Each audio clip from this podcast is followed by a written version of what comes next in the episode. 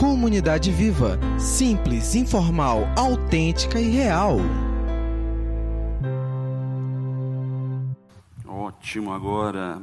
Bom dia, gente. Acho que muitos de vocês não me conhecem. Sou Daniel. Eu retornando para a comunidade viva no início, no fim de 2019, é, e muitos de vocês eu não pude conhecer por causa da pandemia. Já temos mais de um ano e meio, né, sem essa comunhão, sem estar tão próximos. Mas eu agradeço a Deus pela vida de cada um, de manter essa comunidade é, viva, acesa, proclamando o reino de Deus. Deixa eu colocar um horáriozinho aqui para não avançar muito, né? A gente está caminhando na série direto ao ponto. Sabe que às vezes é ruim ouvir uma coisa bem na cara. Sabe como uma pessoa chega e é o sincerão e fala com você? Porque muitas vezes isso é a verdade. E dói, a verdade dói. E a gente está passando aqui o livro de, da carta, primeira carta de João, no qual ele foi muito aberto com a igreja ou as igrejas que ele enviou essa carta sobre a situação e como eles estavam vivendo ali. Então nós já falamos aqui de alguns temas, mas hoje eu quero falar sobre motivação. Quero que você pense bem nesse, nesse tema, na sua vida, e vamos aplicar a palavra de Deus nas motivações que você tem. É muito comum, e eu queria começar a nossa palavra hoje aqui, é, o tema traçar metas, estabelecer objetivos, criar estratégias, cuidar de si, ser independente. Todas essas, essas frases é bem presente hoje na cultura da autoajuda. É, com certeza todo mundo aqui já leu um livro de autoajuda. Quando eu comecei, há, há vários anos atrás, quando eu vi o primeiro livro de autoajuda, eu achava que era um livro para pessoa que estava é, quase morrendo. Mas não é necessariamente isso. São, são livros que levam a você a, um, a pensar diferente, a ter uma visão diferente, a fazer da sua vida é, um passo além. E eu tenho certeza que quase todo mundo aqui deve ter lido isso, porque os livros de autoajuda são os que mais crescem no mundo. Teve um período que a, o mercado editorial cresceu 15%, mas o mercado de livros de autoajuda cresceu no mesmo período 700%. Agora, na pandemia, no Brasil, percebe bem, entre os 15 livros mais vendidos, 10 eram de autoajuda. E especialmente em relação às finanças. O livro mais vendido de finanças hoje é do mil ao milhão. É o mais vendido, sem tirar o cafezinho, inclusive.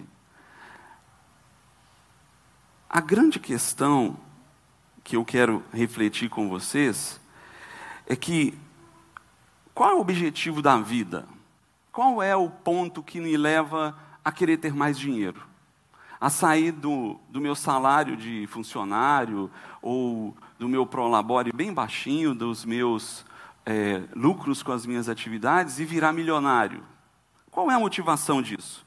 Qual que é a missão, nossa missão no mundo? Qual que é a sua missão no mundo? O que, que você veio fazer aqui?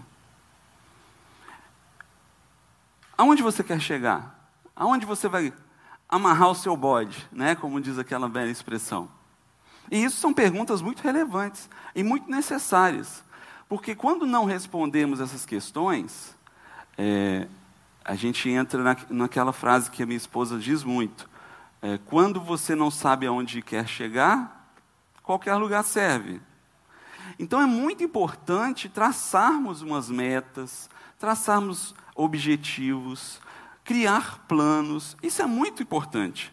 Mas eu pergunto a você: qual é o motivo disso tudo? Por quê? Qual é a intenção que eu tenho de planejar tanto, ler tanto livros de autoajuda? estratégias, gastar dinheiro com coach, planejador financeiro, e eu conheço uma muito boa, hein? É... O que, que me leva a fazer isso? E principalmente quando nós temos a declaramos que somos cristãos. Eu quero hoje que você possa pensar que não só as minhas metas, porque às vezes a gente crê nisso algo de muito, muito longe da realidade, né? Assim, é, ou melhor, muito longe do meu tempo. Não, eu quero fazer uma viagem à Europa inteira. Eu tenho que juntar tantos mil reais por mês. Eu tenho que fazer esse esse planejamento. Qual que é seu objetivo disso? Eu quero conhecer a Europa. Ótimo. Mas e quando nós estamos falando de nossos objetivos pessoais, no sentido de eu quero seguir ao Senhor, eu quero ser uma pessoa boa, eu quero resolver meus problemas de casa, eu quero ter uma boa convivência com o meu cônjuge, eu quero educar melhor os meus filhos. Qual é a sua motivação? Porque hoje, você sabe muito bem, nossa sociedade é uma sociedade de exaltação do eu. Não é verdade?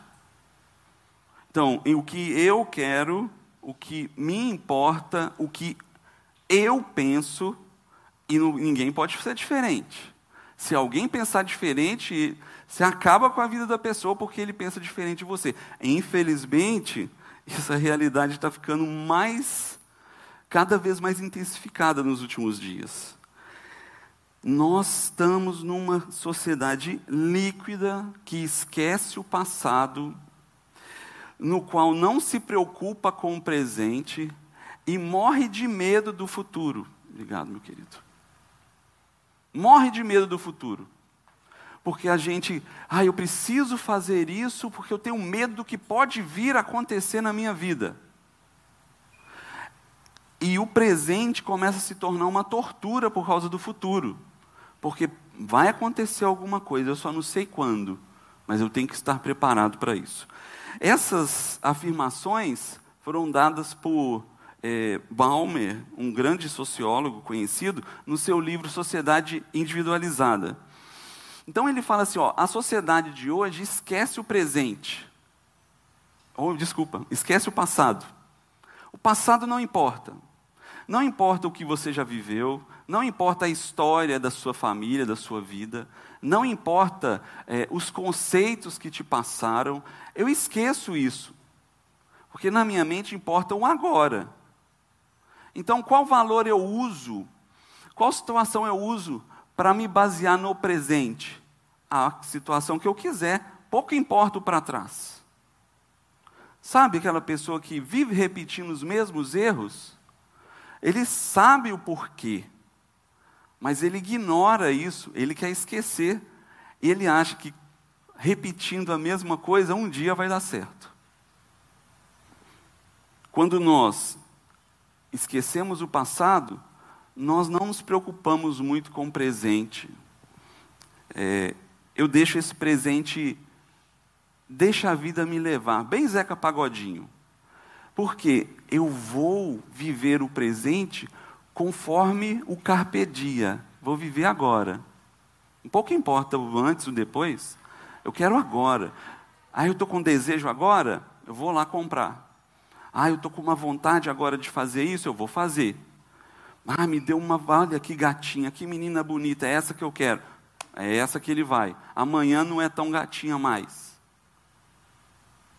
A vida se torna um imediatismo. Eu estou fazendo isso nesse momento. Eu não me preocupo com as consequências disso.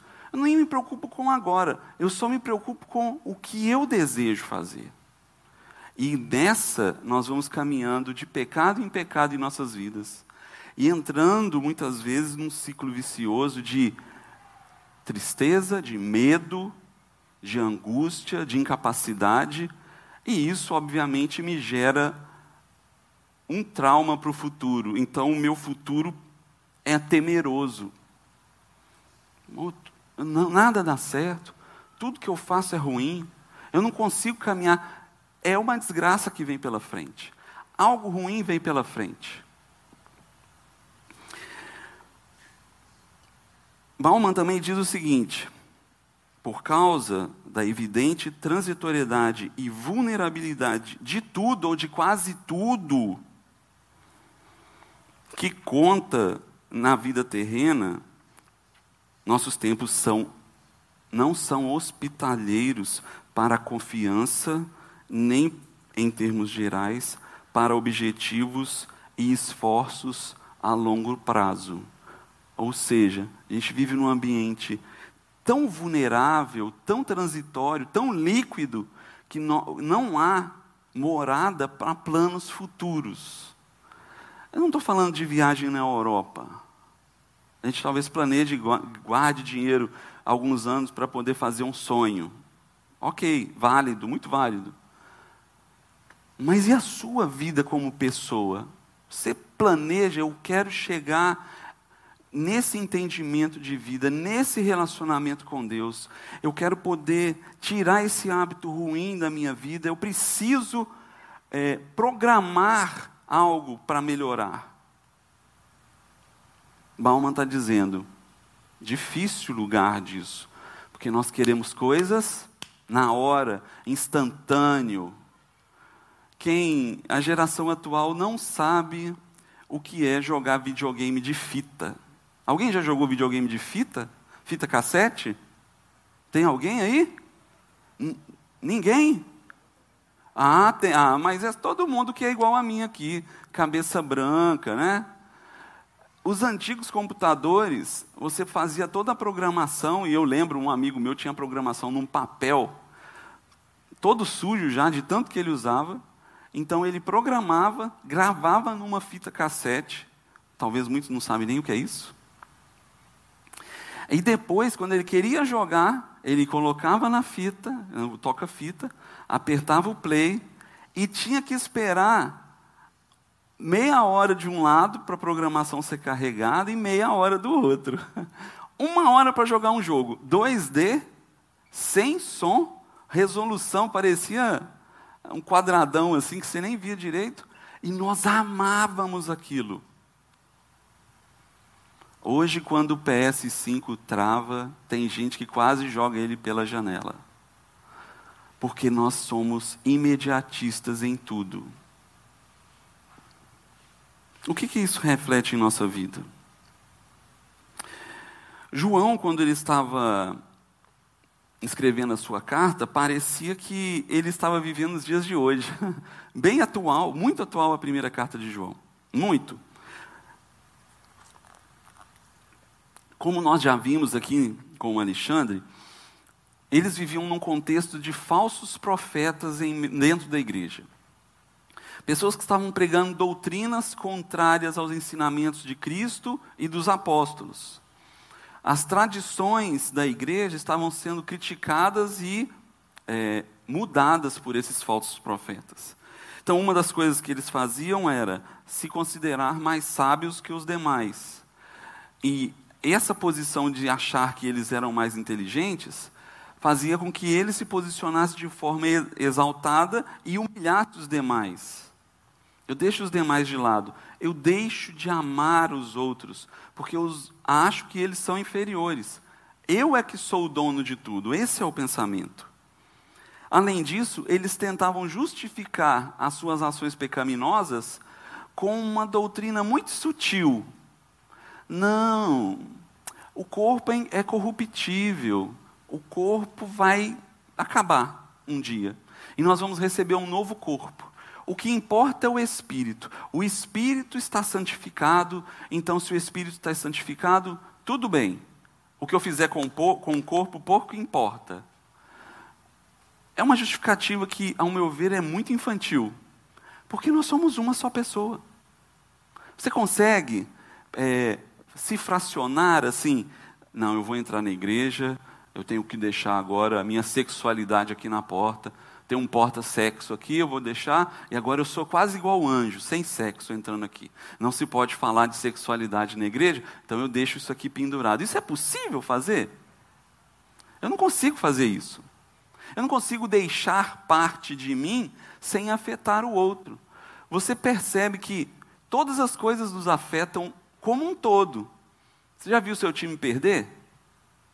Um campeonato? Então, tem muitos aí que perderam, né? Posso falar muito não, que tem gente já olhando para mim assim, teu time. Eu sei, nem vou falar mais disso, vou mudar de assunto. Dói, né? Você já viu quando você faz talvez um investimento e a bolsa cai e você perde aquele dinheiro investido? Ou quando você vai torcer ah, por um. Agora nas Olimpíadas, né? A gente tem tanto brasileiro. Você nunca viu falar na pessoa, você não acompanha a natação, mas quando fala, tem um brasileiro na final, dá cambalhota em casa e vibra e grita para ele ganhar. Como é possível eu fracionar o meu corpo da minha alma, do meu espírito? Então eles se justificavam falando que o corpo era corruptível e não tinha jeito, para justificar os seus erros. Além disso, eles consideravam que Jesus não era filho de Deus, era um fantasma, como a gente já falou aqui, era um ou um homem bom que veio e foi tomado pelo Espírito e que quando foi morrer o Espírito de Deus saiu dele e deixou ele só. Alguns argumentos desse tipo. Mas eu quero trazer para vocês exatamente o que João apresenta é, no capítulo 4, versículo 13, traz João é preciso nas verdades que refuta todas essas argumentações. Você pode ler comigo 1 João 4, versículo 13. Diz assim: Sabemos que permanecemos nele e ele em nós, porque ele nos deu seu filho, ele nos deu seu espírito. E vimos e testemunhamos que o Pai enviou o seu filho para ser o salvador do mundo. Se alguém confessa publicamente que Jesus é o Filho de Deus, Deus permanece nele e ele em Deus. Assim conhecemos o amor que Deus tem por nós e confiamos nesse amor. Deus é amor e todo aquele que permanece no amor permanece em Deus e Deus nele. Dessa forma, o amor é, está aperfeiçoado em nós, para que no dia do juízo tenhamos confiança, porque Neste mundo somos como Ele. No amor, não há medo. Pelo contrário, o perfeito amor expulsa o medo, porque o medo supõe castigo. Aquele que tem medo não está aperfeiçoado no amor. Nós amamos porque Ele nos amou primeiro. Se alguém afirmar, eu amo a Deus, mas odiar o seu irmão é mentiroso, pois quem não ama seu irmão, a quem vê, não pode amar a Deus a quem não vê. Ele nos deu este mandamento: quem ama a Deus, ame também o seu irmão. São três pontos precisos que João traz aqui. Primeiro, a possessão do Espírito. Segundo, Jesus Cristo, é, confissão de Jesus Cristo. E o terceiro, a prática do amor. Quando falamos de possessão do Espírito, é que o Espírito Santo em nós domina, está em tudo, no corpo e na alma e no espírito. Ele habita em nós. E o texto nos fala que ele nos deu o Espírito. E que quando eu tenho o Espírito de Deus, eu vou agir como eu quero conforme der na telha. A conversinha do amigo. Sabe que a gente. Você já parou para pensar que a gente teme muito as outras pessoas e às vezes a gente mesmo? A gente vai muito pelo que os outros nos dizem ou o que eles vão achar de mim. E por isso porque é muito real, né? Eu posso ver vocês, as pessoas, tem os amigos, tem os parentes, eu posso visualizar. Eu prefiro temer as pessoas do que temer a Deus. Só que quando eu tenho o Espírito Santo em mim, o que importa é o temor ao Senhor, é eu obedecê-lo integralmente, fazer com que a minha vida caminhe para o que Ele quer. Não importa a opinião das pessoas que são, podem ser contrárias ao que Deus quer. Pouco importa a opinião da sua turma. Importa que o Senhor deseja. O Espírito Santo toma conta de você, então você segue um caminho de santificação como um todo, diferente do que os profetas falaram, os falsos profetas falaram. Ele nos deu o seu Espírito. Está aqui, Ele está aqui, está com você nessa manhã. Qual atitude tomar em relação a isso? João também fala, confissão de Jesus Cristo. Como os falsos profetas falavam? Esse Jesus é só um fantasma. Quando se afirma Jesus é o Cristo, o Filho de Deus, eu estou falando que ele é, foi um Deus que se encarnou em homem e morreu por nós. Não foi fantasma, não foi alguém 100% humano, ele é Deus. E isso tem muito a ver, porque com, com o que lemos sobre amor a Deus, se confessamos que o próprio Jesus veio nos salvar, nós damos um destaque, uma, um valor imensurável ao seu amor por nós. Tudo bem, nós vamos ficar até muito gratos se um homem for capaz de morrer em nosso lugar. Isso é possível? Talvez nesses últimos tempos, talvez não, mas talvez alguém faça isso. Talvez você morra pelo seu filho, talvez você morra pela sua esposa, talvez você morra pelo seu pai em alguma situação. Verdade. Mas será que o próprio Deus veio te salvar? O próprio Deus se encarnou para falar: Eu quero salvar os meus aqueles que eu amo, eu dou a minha vida por eles. Esse é um grande amor. É esse amor que João fala. Quem confessa que Jesus é o Filho de Deus, permanece em Deus e Deus nele, porque há um elo, há uma conexão nisso, uma conexão de amor. Ele nos salva, ele nos cuida, Ele é nosso Salvador, é nosso Senhor, é Ele que direciona a nossa vida, e isso me leva a uma prática de amor. Para acabar com os profetas falsos que a igreja tinha naquela época, ele fala, não só aqui no capítulo 4, em todo o texto, que a vida junto com Deus somente existe se permanecermos no amor. E quando permanecemos no amor, não há sombra de dúvida que nós amamos o irmão. Esse ponto é essencial. Essas três condições, ter o Espírito, confessar Jesus Cristo e praticar o amor, para João, era o termômetro de ser filho de Deus, de ser salvo pelo Senhor.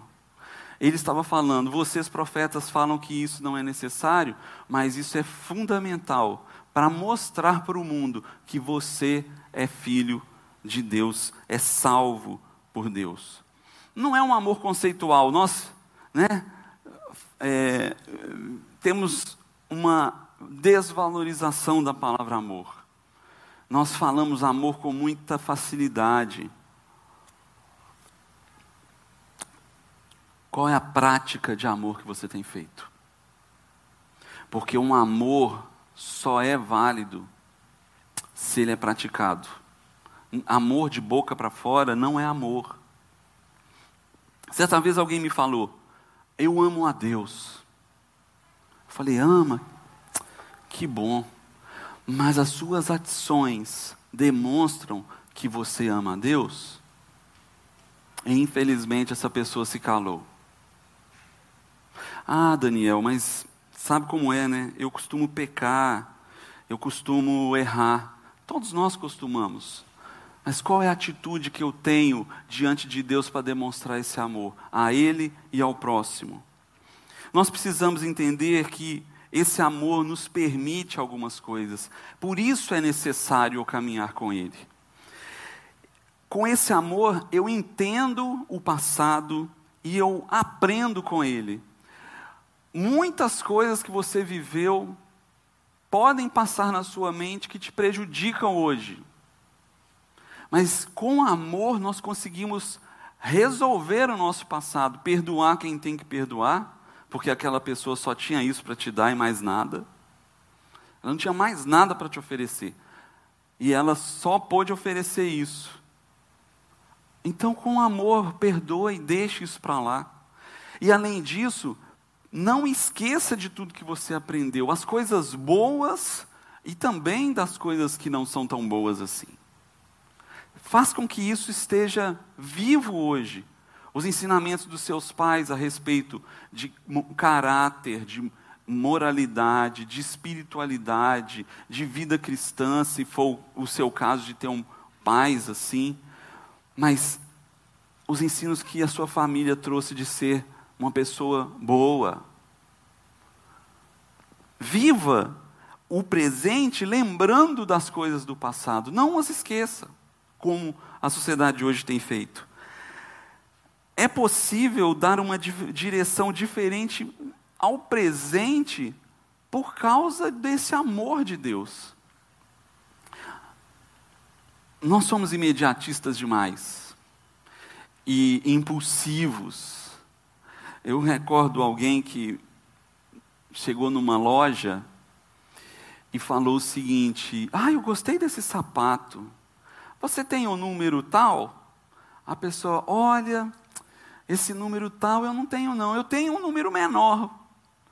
Ah, eu quero um número menor, pode me dar. E eu perguntei para ela: Peraí, mas cabia no seu pé? Não, bobo, não cabia não, mas eu quis comprar assim mesmo. Peraí, não, não tem uma irracionalidade nisso? Mas isso é fruto do meu impulso, do meu querer, a necessidade, o poder de comprar. Ah, não estou nem aí se cabe ou não, eu quero é comprar. E não só na área financeira nos impulsos dos prazeres, nos impulsos das respostas maldadas, no, na necessidade de não ouvir o outro e responder aquilo que nós entendemos. Quando temos amor, nós caminhamos numa direção estabelecida por Deus, de olhar o outro com amor, de olhar a gente com amor. Nós passamos a ver que nós somos também fruto, é, necessitamos de nos amar. É, tem uma frasezinha de uma música do Traje a Rigor que é: Eu me amo, eu me amo, não posso mais viver sem mim. Parece até uma. Falhou aqui? Ah, voltou, voltou. Parece redundante demais, mas é uma verdade você ama as pessoas como você se ama. O próprio Jesus disse isso. É preciso que o presente demonstre amor a você, amor a Deus e, consequentemente, amor ao próximo. E guiar a nossa vida nesse amor. E, obviamente, não ter medo do futuro. João é muito preciso nisso. Aquelas pessoas da época estavam com temor, medo do futuro, em especial do juízo de Deus. Aquela igreja tinha isso. E João fala: é, a ideia é, por que, que vocês estão com medo do futuro? Por que, que vocês estão com medo do juízo? Qual é o problema com o seu amanhã se você tem a Deus? É financeiro? Sim, é bom planejar, é interessante nós termos uma visão muito clara do nosso futuro, mas eu te pergunto: você tem controle sobre ele? Jesus fala: Veja os lírios do campo que não teçam, nem fazem suas roupas e são bem vestidos, e os pássaros que não trabalham e têm comida todos os dias. Por que, que você tem medo do amanhã? E outra, João está falando: por que, que você tem medo da sua vida de salvação com Deus? Você ama a Deus? Você ama seu irmão? Então esse amor te livra de qualquer temor. Lança fora, expulsa todo o medo disso. Porque a presença do Espírito em nós e a certeza de que Jesus veio nos salvar e temos esse grande amor de Deus, sabe o que ele faz com a gente? Nos dá paz e certeza de que Ele está conosco. Amém? Ele está aqui. Ele cuida de nós. Por que temos medo do futuro? Porque talvez o nosso grande amor não seja tão grande assim. E, consequentemente, a demonstração de amor que temos para com o próximo seja proporcionalmente igual ao nosso amor a Deus. Quando nós não demonstramos amor ao próximo, nós estamos dizendo: não demonstro o meu amor a Deus da mesma maneira.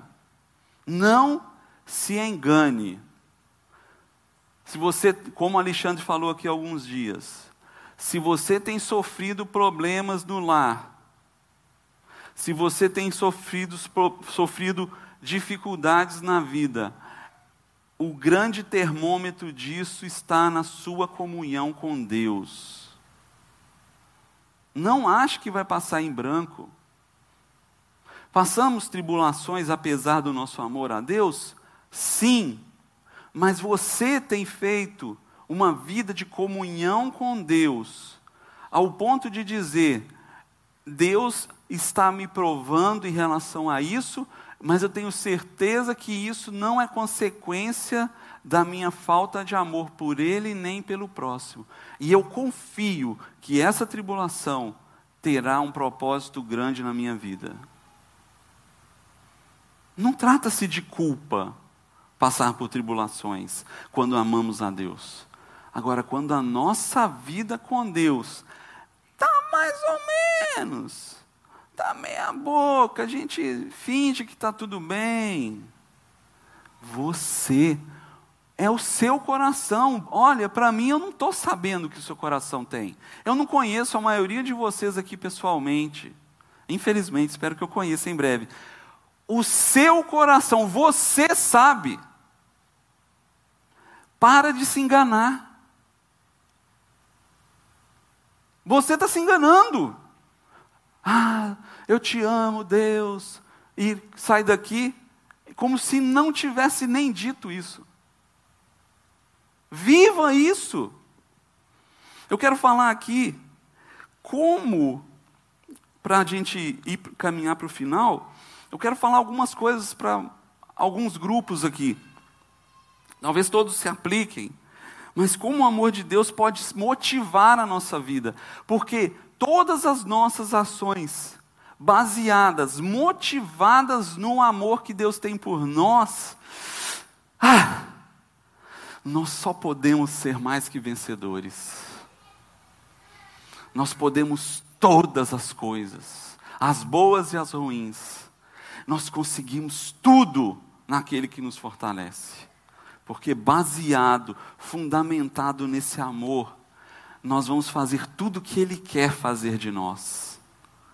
E não trata-se de desejos egoístas, não se trata de é, ser hipercompetitivo no mundo e pisar nas pessoas para alcançar lugares maiores, ou viver essa instabilidade, essa, esse mundo hedonista e sem amor é fora disso, é outra visão, é trocar de óculos. A gente estava falando no, é, no palavra. Eu estou confundindo aqui, ó, falando viva palavra. É, viva palavra, né? Viva palavra. Eu entrava no outro grupo, é no GVzão. É, viva palavra. A gente estava falando sobre cosmovisão. Cosmovisão é como eu percebo o mundo e eu ajo com essa percepção. Qual é o meu jeito de agir no mundo conforme o que eu vejo? Tira esse óculos xing-ling que você tem e coloca as lentes do Senhor. Uma lente que dá para ver a realidade. Essa lente se chama amor. Se nós não tratarmos a vida com o amor que Deus teve por nós, se nós não tratarmos pessoa, as pessoas e o próximo como Deus nos tratou com amor, nada disso faz sentido. Jovens, adolescentes e jovens, quando amamos a Deus e temos amor por Ele e pelo próximo, né? Ele nos ama e nós amamos o próximo, nós deixamos de focar nos nossos instintos, nós deixamos de ouvir a opinião da turma nós não nos preocupamos se eu fizer A ou B que a turma quer, eu deixo de me preocupar se eles vão ou não me aceitar. Ah, tu é um mané, como é que falavam? É, foi uma palavra que falaram recente, é de velho, né? Antiquadro, grige. Green, é, eu acho tão idiota isso, desculpa, mas você não sabe o que é telex. Você não sabe o que é fax. Isso é antiquado para você. Você não sabe o que é isso. Você só sabe Apple. Ah, eu quero, quero mostrar para vocês que existem coisas muito mais interessantes do que um mero notebook ou um celular. Eu estava falando com a Paulinha agora, né? Que a gente suava para pegar, comprar um filme de 36 poses e tinha que dar sorte da pilha durar tudo para que o flash fosse bom o suficiente para a imagem sair. Hoje você tem mais de 10 mil fotos no seu celular e você não sabe o que é o valor de 36 poses. Pedindo a Deus que quando revelasse não estava tudo queimado. Você que é antiquadro. Love, love. Óbvio, é verdade. Né? Colocava, o flash era um cubo em cima, assim, ó, que era só quatro fotos. Tinha que comprar 36, tinha que comprar nove para poder prestar. Vocês não sabem o que é isso, não. A gente que sabe. Quando eu escuto a opinião do outro e deixo de ouvir e viver o amor de Deus, eu estou informando que eu não estou amando ao Senhor, eu não estou me amando, e muito menos amando ao próximo. Porque eu deixo de ensinar para ele, eu deixo de mostrar para ele o valor que Deus me dá, o valor que eu tenho, como eu amo a Deus e como eu me procedo com o próximo. É, saiu com a galera, e aquela gatinha sedutora apareceu, aquele rapaz fortão, né? Grandalhão, galante, chega perto de você. Verdade, dá um, um, um calor, né? Um comichão, fica tudo mais animado. E às vezes a gente vê a turma falando: vai, cara, pega, pega. Pega. Hoje e amanhã. E você? E o valor que você dá para você? Ah, ó, pegador. Espera aí. Ganhou o prêmio Nobel por isso? Que valor tem ser de pegador? Você simplesmente repetir sua prática constante sexual para te satisfazer e pouco importa os demais, até a outra pessoa que está com você? Você usa os outros como objeto? Eles só são bonecos na sua frente? Ah, eu quero sentir prazer.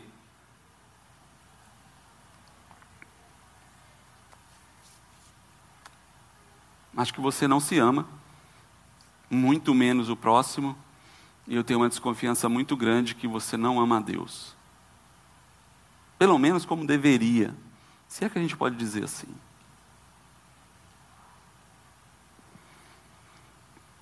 Foque sua vida, jovem. Procure alguém para ficar. Quer casar? Quer, quer ter um namorado? Beleza, fica. Mas mostre para ele que Deus é mais importante do que ele. E eu falo para os casados também. No início da nossa palestra, o Alexandre pregou ali um, um quadro para adesivar quem tinha pro, algumas coisas que precisavam falar.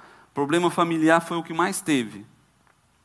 Marido e mulher, pais e filhos. Eu quero dizer para você o seguinte: você ama a Deus, seu relacionamento com Deus tem caminhado, então você consegue amar sua esposa e amar o seu cônjuge. Ah, ele é um sanafrário. Ela é uma megera.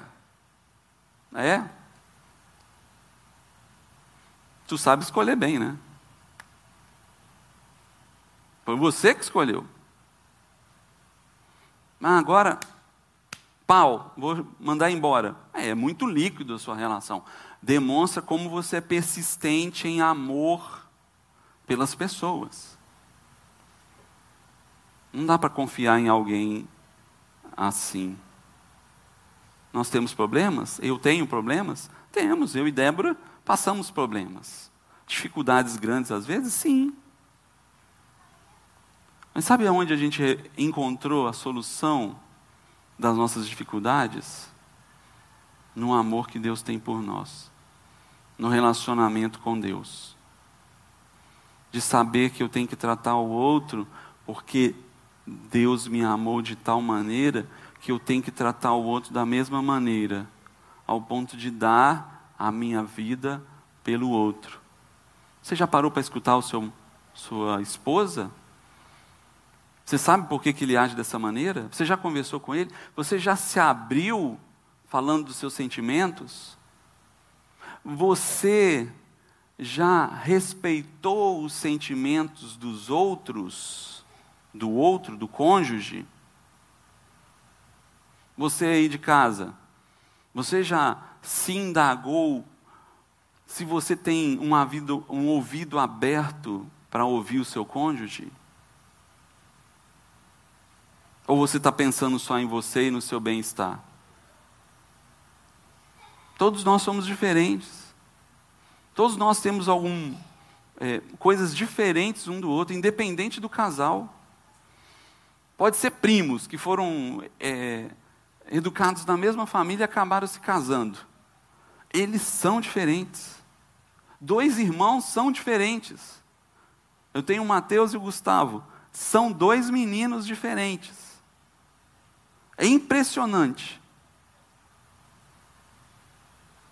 Nós somos diferentes e por isso nós devemos ouvir com amor, falar com amor ao nosso cônjuge. Você não quer lutar pelo seu casamento? Eu te dou uma dica. Busque a Deus. Faça com o seu cônjuge aquilo que Deus fez por você. E também os filhos. Tem muitos pais aqui. Eu vivo constantemente uma questionamentos a respeito da minha paternidade, porque eu quero o melhor para os meus filhos. Muito, muito mesmo. Mas a grande questão que eu falo é: eu tenho demonstrado o amor de Deus para eles nessa educação, mesmo quando eles, ó, tocam terror. Se o Mateus fosse filho da minha mãe, O coitado de Xambai apanhava demais da conta, filho. Eu vou falar bem mineiro, né? Demais da conta, sou. Muito. A gente para, conversa, chama, instrui, fala o que ele tem que fazer com amor. Mas às vezes dá vontade de dar na cara. Não é verdade? nós estamos às vezes colocando a nossa raiva, a nossa frustração, a nossa decepção de não ter um filho obediente, nós colocamos os nossos sentimentos para cima dele. E às vezes são desobedientes, são devem ser educados desde novos Não existe o papo que, ah, é muito pequeno, não entende. Quem não entende é você. Criança entende tudo, mais do que você. A gente vai regredindo no nosso grau de psicologia. A gente nasce pós-docto em psicologia e a gente vai regredindo, a gente deixa de perceber as coisas. As crianças percebem tudo. Não se enganem. E quando você, em vez de passar amor, passa a sua raiva, ele vai entender a sua raiva. Meus queridos empresários, o objetivo, a motivação da sua empresa qual é? Ah, eu quero ganhar dinheiro. É, é, uma empresa vive de ganhar dinheiro. Verdade, não tem como fugir disso. Nós temos uma empresa e nós queremos ganhar dinheiro. Mas a Débora fez uma, três lives esses dias. E na última live eu fiquei muito feliz por isso, porque ela se emocionou ao falar que o objetivo da empresa é fazer com que as pessoas entendam a necessidade de ter uma vida financeira organizada e ter um futuro melhor, ou até um agora melhor. E muito assim, com muita emoção, ela apresentou isso, é, se emocionando ali no vídeo. Ah, eu desculpa eu falar, viu, amor, mas eu vou falar. Você ficou um pouco, é, depois ficou, eu chorei no lá live e tal. Eu falei, você foi você. Você mostrou quem você é e você mostrou o objetivo da nossa empresa, que é levar as pessoas a uma vida financeira melhor. Desculpa, não é de graça. Mas o dinheiro, o dinheiro não paga isso que a Débora experimentou. Mudança de vida, mudar vida de pessoas. Você tem feito isso, empresário, através da sua profissão, do seu empreendimento? Você tem valorizado seus funcionários? Ou você é aquele chefe que ninguém quer por perto? Que é só eles são bonzinhos com você quando está na sua frente? Ame os seus funcionários, valorize os seus funcionários, até pague um salário justo e não os explore. Porque assim como Deus deu a vida dele por você, você deve dar a sua vida por eles. Esta é a demonstração de amor. Este é o sinal e deve ser a motivação de que nós somos de Cristo Jesus. Qual está sendo a sua motivação? Qual é a sua motivação? É lucro? É prazer? É fazer o que quer? É o fazer que dá na telha, não estou nem aí porque me falaram, pouco importa o futuro, eu vou viver o agora. Onde você quer chegar com essa análise? Onde você quer chegar achando que pode dizer que ama a Deus e odeia o irmão? Você não chega em lugar nenhum. Além de mentiroso, você não chega em lugar nenhum. Sabe o que eu recomendo? Ame a Deus. Busque a Deus. De todo o seu coração. Viva com Ele. Não faça disso uma religião. Nós pregamos muito isso aqui, não é? Nós não somos uma igreja, somos uma comunidade não religiosa, ou melhor, sem religiosidades. Nós abrimos mão disso. Nós não queremos formalidades, titularidades, é, nós não queremos níveis hierárquicos, torgas ou becas, é, rezas e tradições. Nós queremos ser gente, queremos vida. E apesar disso tudo, alguns ainda tratam o fato de estar aqui como bater um ponto religioso da semana e eu paguei a minha dívida com Deus. Agora, só semana que vem. Qual é a sua motivação? Que a motivação da sua vida seja o amor, seja o filtro da sua vida. Olhar o mundo com amor, olhar as pessoas com amor, olhar o que Deus fez por você e amar as pessoas. Amém?